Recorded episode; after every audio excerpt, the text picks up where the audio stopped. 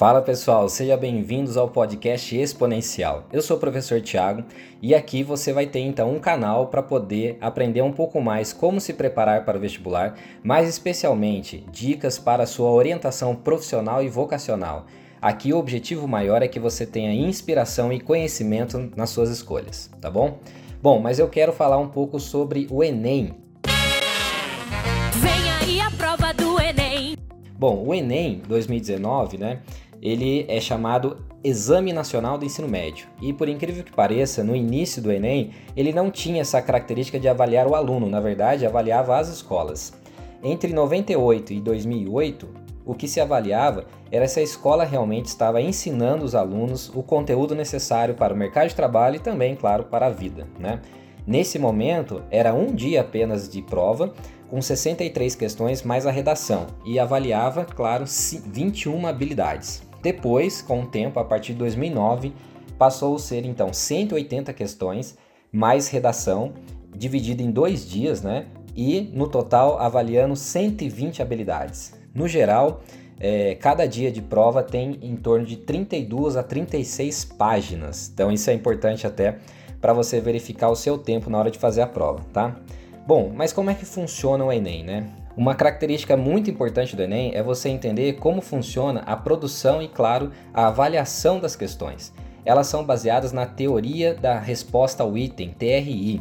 E na verdade, diferente de uma questão de uma prova normal em que você simplesmente soma quanto, quantas questões você acertou né, e o valor dela para saber a sua nota final, o modelo de TRI é diferente. Ele avalia a consistência das suas respostas.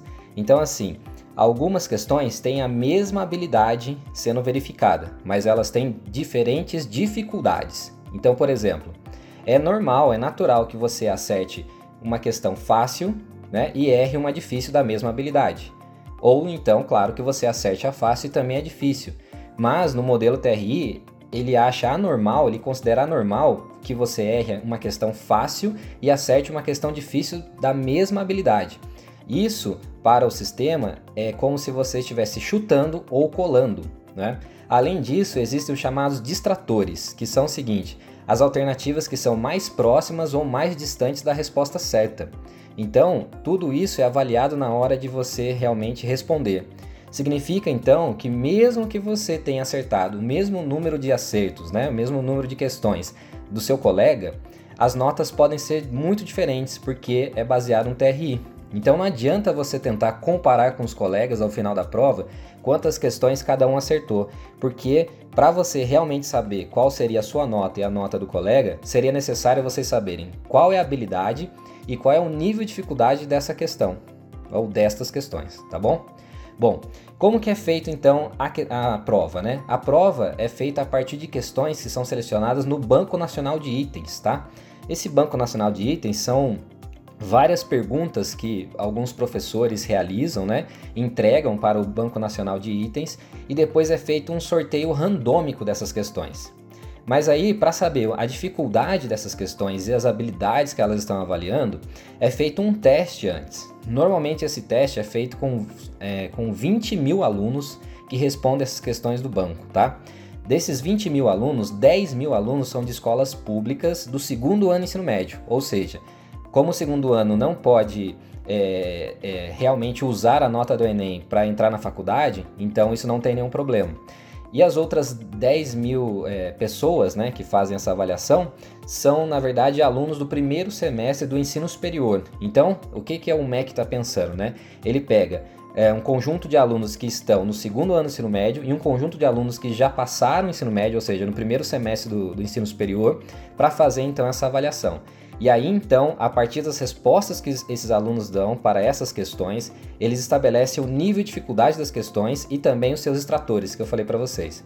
Então imagine só que interessante, porque a partir de uma régua, né, como se fosse uma régua de avaliação, coloca as questões no nível de dificuldade, a habilidade que ela necessita e também os extratores, quais questões, quais alternativas estão mais próximas e mais distantes da resposta certa. Bom, e para finalizar, eu acho muito importante algumas dicas com relação à prova, tá?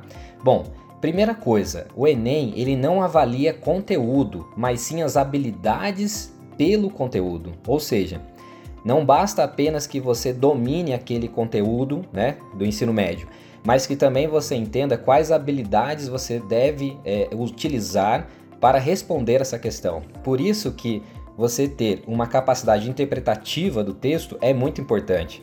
Às vezes o aluno conhece o conceito, ele domina o conceito, mas na hora de responder ele não percebe que é aquele conceito que tem que ser utilizado. Por quê? Porque a capacidade interpretativa dele da questão é muito baixa, tá? Bom, e claro, o Enem é uma prova, é um tipo de vestibular que realmente o preparo tem que ser a longo prazo.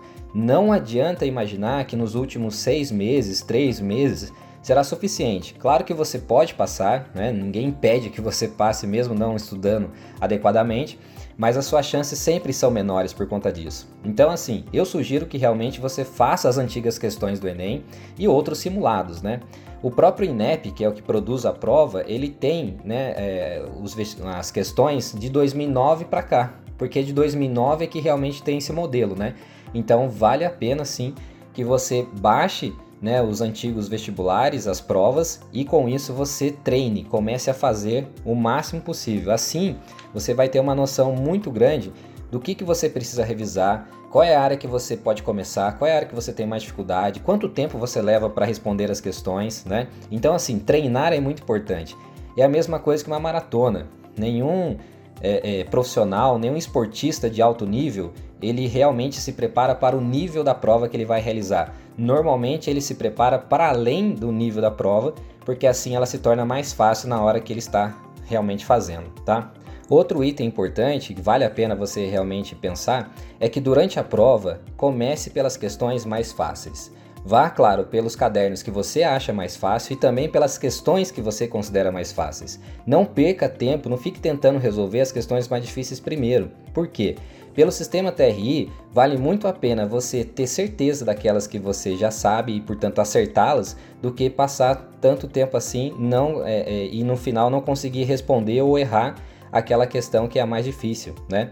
Então, assim, dê realmente preferência para aquelas questões que você acha mais difícil, mais fácil, e depois você vai para as questões mais difíceis. E aí você pode criar um sistema de marcação para mostrar, olha, essa é mais difícil, essa é média, e assim depois quando você voltar para refazer, depois que você fez as fáceis, aí você volta e vai tentar então resolver as mais difíceis. Assim o seu tempo fica otimizado. A redação é a mesma coisa. Se você tem facilidade com a redação, eu sugiro que você já comece por ela, porque assim você já vai perder menos tempo. E tem um item também muito importante: se você tenta realmente fazer uma questão difícil, isso vai gerar de alguma maneira é, é, uma questão psicológica de desastre, sabe? De desânimo, de dificuldade, porque quanto mais cortisol você joga no seu organismo, menos conexões neurais você acaba realizando. Isso dificulta seu pensamento. E além disso, você se cansa mais rápido, ou seja, neurologicamente fica mais cansado, né? Uh, outro item muito importante: não coma nada diferente do que você está acostumado antes e durante a prova. Não me invente de comer uma feijoada se você não está acostumado com isso, porque senão você, claro, pelo item de nervosismo que você pode ter naquele momento, isso vai te prejudicar. Você vai ter que ir ao banheiro, vai perder tempo, de repente isso vai tirar a sua concentração e realmente não vale a pena, né? Outra dica muito importante: leia o comando das questões, ou seja, verifique antes de mais nada o que a questão está pedindo. Antes de você ler o textão da questão de história e tal, pense no seguinte: avalie o que a questão está pedindo. Às vezes não é nem necessário você ler o enunciado, aí você já pode realmente ir direto para as alternativas e verificar qual delas você acha que é a correta, tá bom?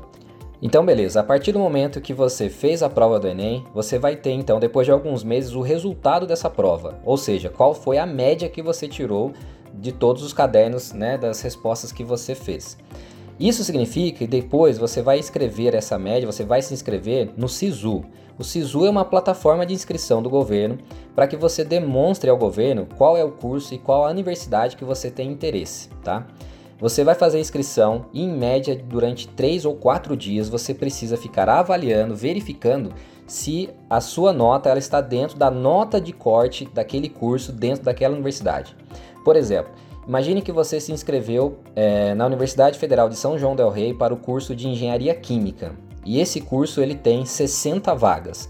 Isso significa que a sua nota ela precisa estar entre as 60 melhores. Se você verificar que no final do dia, por exemplo, você já está na 65ª posição, então a melhor coisa a se fazer é retirar a sua inscrição desta universidade e passar para outra, sua média esteja dentro do, do número de vagas, tá? Isso é importante que você fique de olho para de repente você não perder uma oportunidade. É claro que você tem que avaliar se realmente essa universidade é a universidade dos seus sonhos que você deseja e se tem a questão de deslocamento, a questão de morar fora, tudo isso, claro, vai entrar na, na contabilidade aí da sua escolha, tá? Bom, feito isso, passado esses três ou quatro dias em que a plataforma vai ficar aberta, no final, então, você vai ter a resposta se passou ou não, se está apto ou não para poder ingressar naquele curso, ingressar também, claro, na universidade, tá bom? É, se você não, não conseguir no começo do ano, também há uma possibilidade no meio do ano. O SISU também abre no meio do ano, tá? Isso também é, é legal para você ficar de olho. Bom, pessoal, eu acho que essas são as principais dicas quando se fala do Enem 2019 e também do SISU.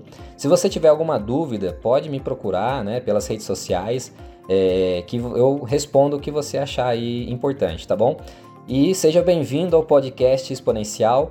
Nos próximos podcasts nós vamos falar muito também sobre orientação da carreira profissional, o que, que você tem que aprender do ponto de vista tecnológico, de habilidades e competências. Fica ligado aí que vem coisas muito legais, beleza? Abraço e até mais!